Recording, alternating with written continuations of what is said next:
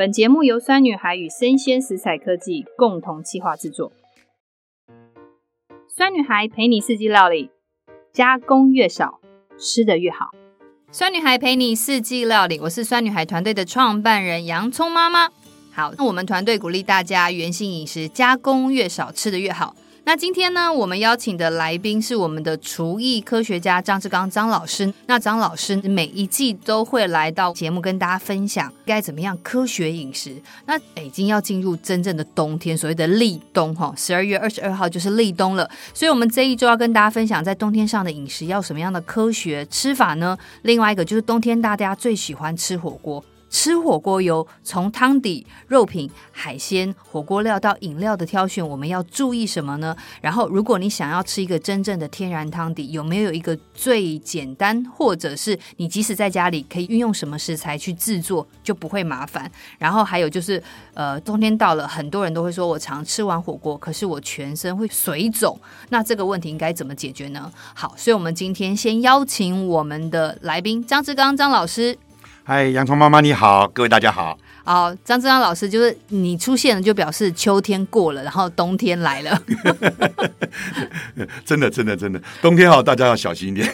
这两天特别冷，更要小心一点。我们在录的时候就，哦，就是这两天特别的冷。然后因为十二月二十二号就是立冬了，所以老师你这一集出现的时候，刚好是十二月十五号。就下礼拜就立冬，那你很明显，因为你知道吗？十二月就是大家会吃火锅跟要过 Christmas，然后我们今年的过年又特别早，在明年的一月二十二号就过年，是，所以我们就会一直冷，然后一直吃，一直吃，一直吃。好，那老师，你你出现哈，一定我们第一 part 都会说，老师的 GPS 呢会带着大家有个四大功法，就是说你今天在做料理的时候，先懂得这四件事，好像就可以。做的不差啦，不过请大家啊要听清楚一点哈，因为 GPS 常常有人把它带到深山去哈，找不到路出来，带到海边啊，掉到海里去也有可能哈，所以我希望大家我尽可能就言简意赅讲得清楚。好，那大家如果听不清楚的话，欢迎继续回听一次，一定要听懂，因为烧菜的时候只有那几秒钟哈，该大火该小火没有控制好的话，你这盘菜可能就麻烦了。好，那我们来跟老师跟所有的粉丝哈，跟听众分享一下四大功法。第一个功法就是杀青。什么是杀青？哦，杀青就是让新鲜食材里面的酵素失掉活性，就是杀青，非常简单。好，我们就你们大家都不要觉得难哈，因为我们其实每一集都会在下面，所有在谈料理的时候会再把这些东西讲得仔细一点。然后第二个就是快速熟成，快速熟成就是呢，想办法让新鲜食材的中心点大概在五六十度，就是外面食材稍微煎一煎、炸一炸都没关系，不要把它热透。里面食材来维持五六十度 C，因为你如果热透，就等于是杀青了，对不对？食材就会变硬。比如说我们的牛排，表面煎一煎以后呢，中间不要煎透以后，放在旁边保温的地方去摆个十分钟左右，这个时候就叫做快速熟成。对，所以并不是一直加热哈，所以快速熟成是在中心点部分达到五六十度 C 左右，度 C 不能超过六十五度哈，哦，不能超过六十五度就是杀青了嘛。对，因为酵素超过六十五度，像蛋白过了六十五度 C 左右，它慢慢慢慢就开始有点开始变化了，蛋白蛋黄就开始变化。好，好，那第三个呢，是我觉得大家一定要知道，叫做美纳反应。美纳反应就是食物真的很美味的地方。那什么是美纳呢？美纳其实就是一个梅纳这个人名了哈，它是用中国人的爆香，也就是说我们的蛋白质、淀粉哈。如果你用油去煎一煎、炸一炸，会比水煮的好吃，这个就叫做爆香。好，那酱油呢，也可以在锅子里炝锅一下，爆香以后也叫做梅纳反应。其实这就是阿嬷的味道，也是古早味。嗯、对，如果你没有做对这一点，你烧的菜就是不好吃。对，所以我们就说很多的主厨都会说啊，你看那个食物哦，那个香气飘出来，就是它里面的蛋白质跟淀粉转换成美纳反应，那就是一个美味的来源。是的，对。好，那我们最后呢，就四大功法有一个一定是焦糖化。啊，焦糖化其实也是爆香，它是纯糖的爆香。比如说你糖放在布丁上面，用火焰枪去喷一喷，这个纯粹的糖哦，不能搅拌哦。纯粹的糖，对不对？在表面上，然后呢，它经过火了，高温的话，大概一百六十度 C 左右，一百六十五度 C 左右，它会转换成回甘不死甜的焦糖。这个其实也叫古早味。所以我们在讲阿嬷的古早味，就是一个啊、呃、梅纳反应的爆香，还有一个是糖的爆香变成焦糖。哦，这个焦糖化很重要，是所有很多的食物到最后，不论是做红烧，对，或者是做甜点，为什么有些人的甜点做起来就是不死甜？好，那就是它有达到一个就是焦糖化，那就达到一百六十五度 C 这样的一个焦糖化。好，那就是我们今天很简单的带。那其实我们今天的重点是，老师冬天要吃火锅了。是的。哇，火火锅其实大家都觉得啊，火锅很简单啊，反正来个汤底啊，东西丢一丢下去。其实好像里面学问还是蛮多的。哦，真的，吃火锅要小心一点哈。我们国外在喝热汤的时候都是用盘子喝哈，然后用个瓢羹喝，盘子散热散的很快。那瓢根咬下来也在散热中，所以呢不容易得喉癌。跟各位报告一下，我们中国人的喉癌是世界有名的哈，要小心。哦，所以老师你这样讲，就其实是是我们的喝汤那个第一个碗小小的，然后我们其实没有足够的散热，我们就喝得很快。对，其实我建议说你多放一个碗，给它降温再喝就没问题了。好，或者你用盘子当汤也可以，嗯，当汤碗也可以啊，对不对？对。然后用瓢羹舀起来喝，最好不要把碗拿起来对着嘴巴倒。倒一倒，刚开始会胖，后面又忘了，就就忘记了。嗯，你看我们泡汤是不是四十二度 C？对，我们皮肤外面的皮肤只能耐到四十二度 C，你怎么可以让你喉头里面的或者嘴巴里面的皮肤去耐六七十度甚至八九十度？哦，所以我们这个中国人或者是华人，为什么就是我们很容易怎么？对，很容易得喉癌嘛。我们得喉癌的原因，因为我们真的都是喝热汤的文化的民族。对，嘴巴里面哈、哦、会有。那个唾液囊肿，你喝常喝热汤的话，你嘴巴里面莫名其妙出一个很小很小的水泡，过两三天就好了。但是你不要不要不理它，你习惯不改的话，久的话真的危险。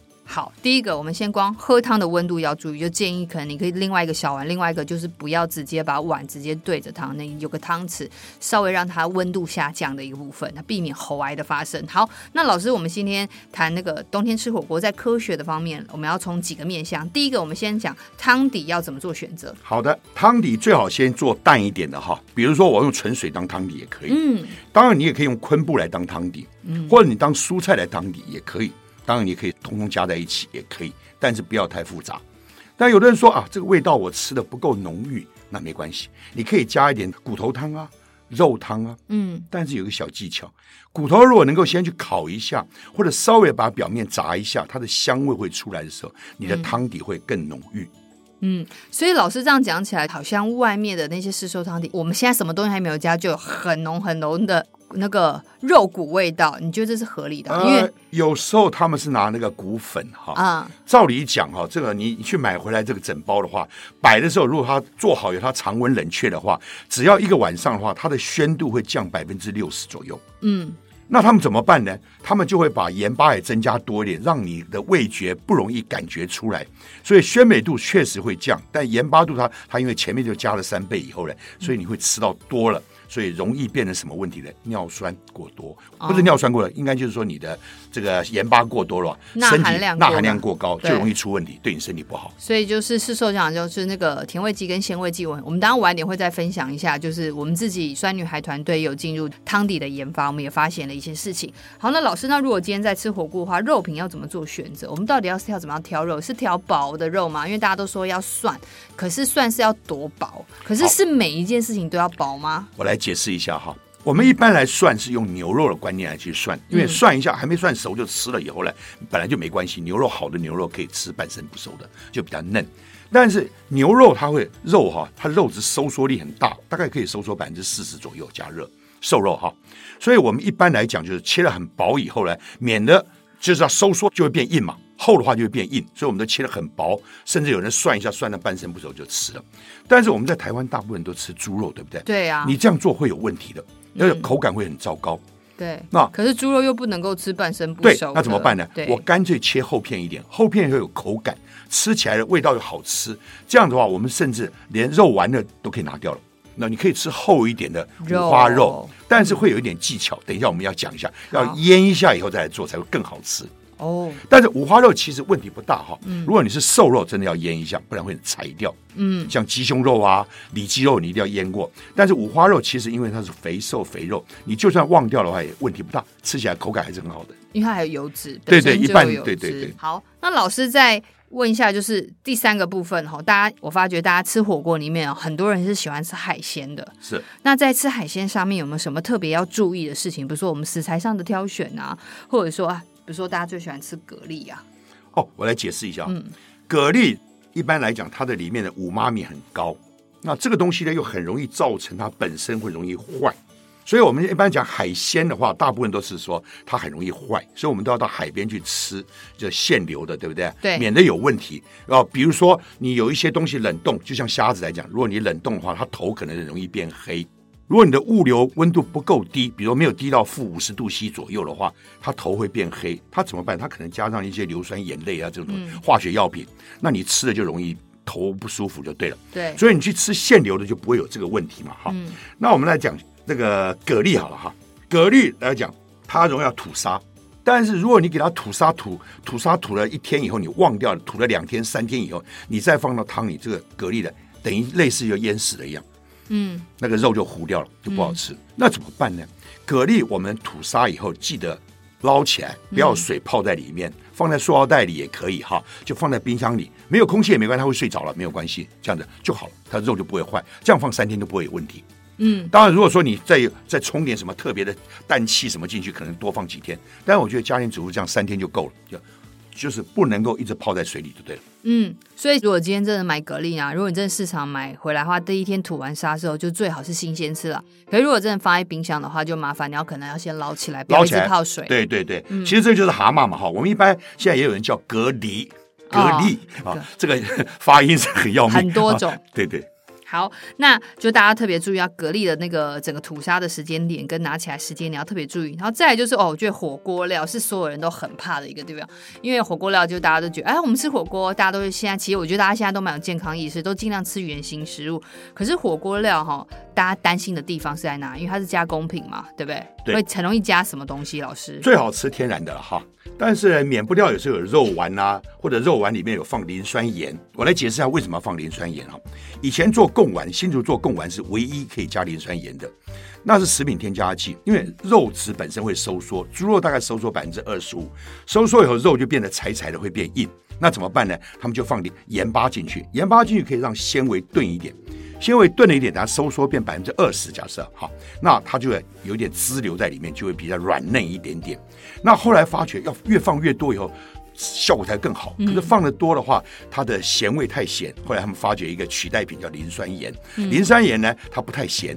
嗯，那它又对它就有这个功能，所以就放。然后因为是食品添加剂，慢慢慢慢什么里面都放，连这个面条干面都有人在放的时候，就变成说我们吃容易得肾脏病，所以要真的要很小心。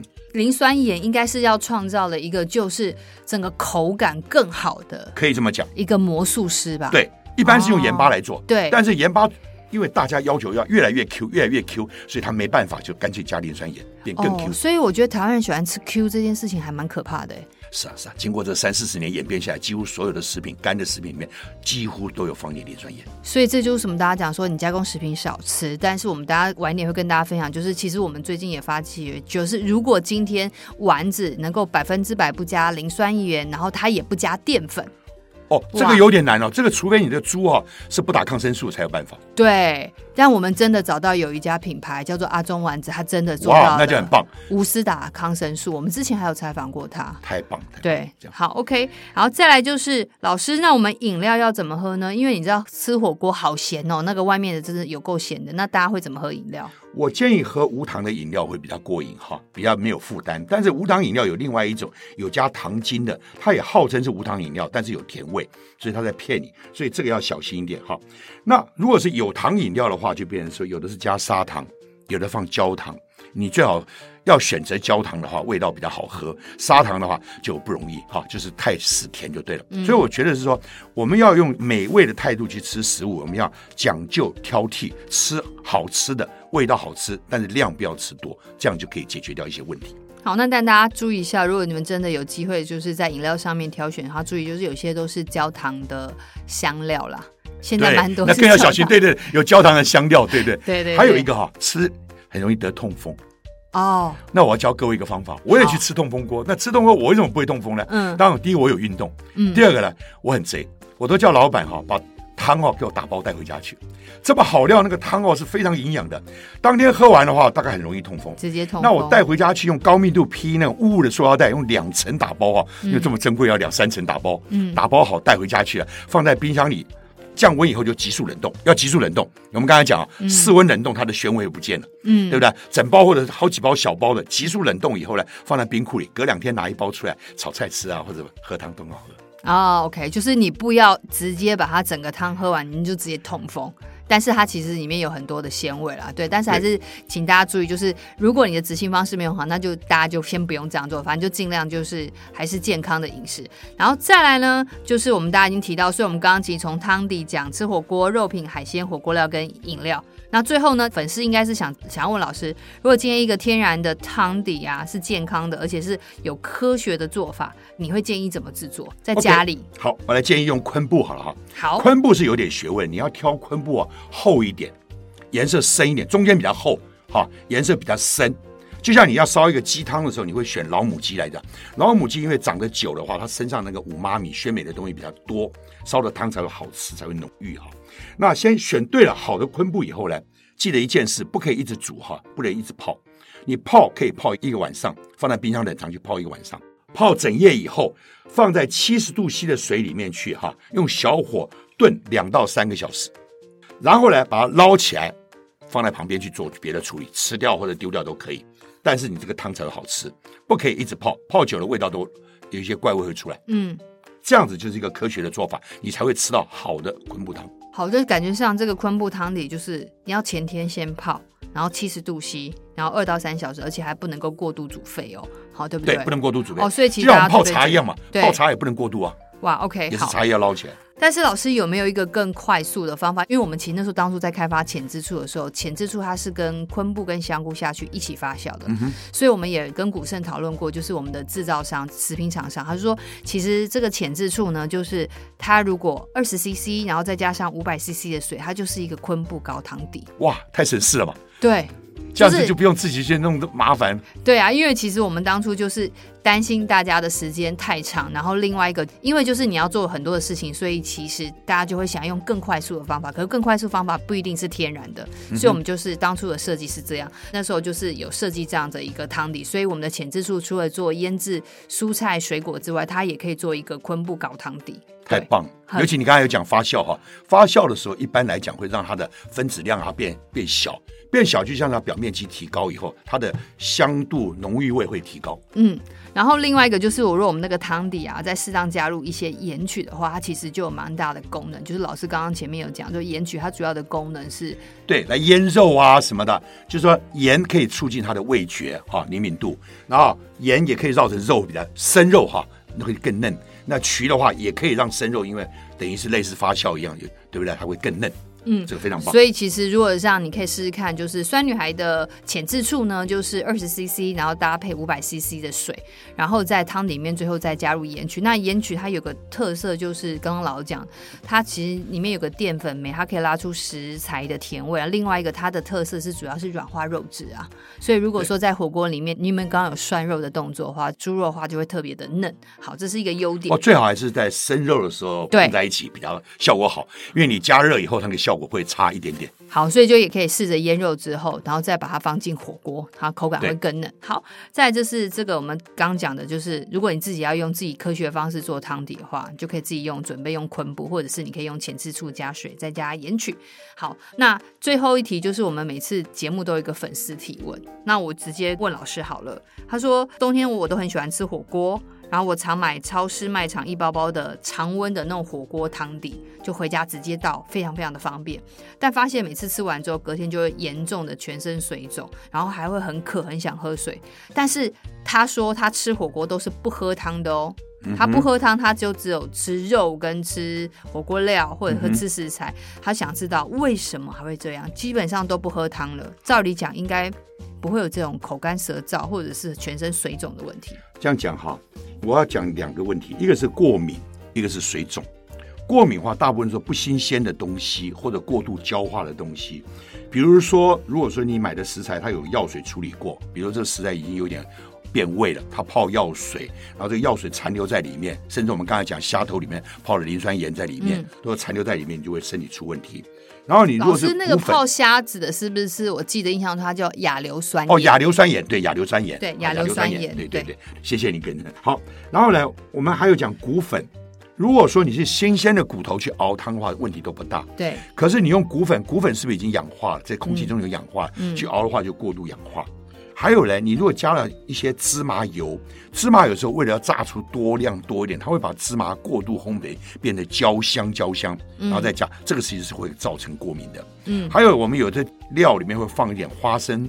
花生把它磨碎放进去，嗯、这样子年菜啊或什么还会特别香。不管放什么东西，嗯、花生是一个很香的东西。嗯，但是要产生香味的时候，它有时候会拿了一些花生过度烘焙的花生，过度焦跟芝麻是一样，它的香味才会更高。但是这个伤身体啊，就像你看，你去喝咖啡，你去喝一般。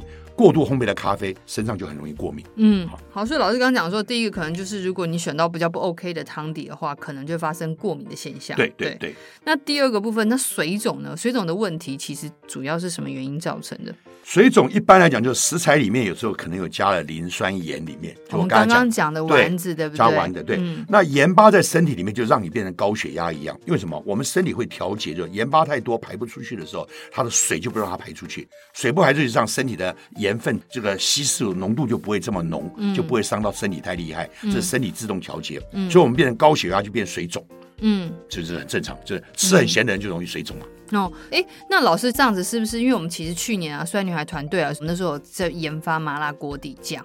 那其实那时候我们是在这一道食谱，我们是在二零一九年的时候，我们跟我们的团队跟还有最后加入主厨，我们去找出一个很好的做，真的是用良心的食材，再加上真的骨头，然后去炖煮的一个汤底。记得我们去年的时候在我们的料理教室，就是煮完之后，隔天我们进入食品厂去做，把这个汤底做高温杀菌作业的动作，就是一个半小时之后。但是其实前一天我们在那个料理教室喝的时候就，就哇，这个汤底怎么那么好喝？对。然后我们隔天哦，就是进入那个食品厂高温后杀菌，煮完之后来不及了，就忽然一个半小时之后，我们喝那个汤，我们就想把那个汤丢在旁边，因为那个汤就是原本的甜味跟鲜美度就是，然后还有另外一个，它完全不咸，它就下降了百分之六十，至少五十到六十，然后我们就看着厂商说，哎，怎么会这样子？那厂商就跟我们讲说，他说其实如果你用天然食材加水的话，它是炖煮的话，其实在高温杀菌作业之后，一个半小时之后，你的甜味跟鲜味跟你的钠含量，就是盐巴的口感都会下降百分之六十。事实上，你放前一天放一个晚上之后，已经也降了一些，也已经降了一些。那高温杀菌作业完之后又变，然后我们就问食品厂说，哎，那怎么样能够做让它能够维持？他说只有加入化学添加物，甜味剂、鲜味剂啊，像这种或者是呃可能就是骨粉之类的话。它就是可以完全不改变，就是在高温杀菌作业之下，它可以维持它的状态。是，那我就说，那那个盐巴怎么办？因为你已经降了百分之六十。他说，因为盐巴很甜啊，所以我们都加三倍。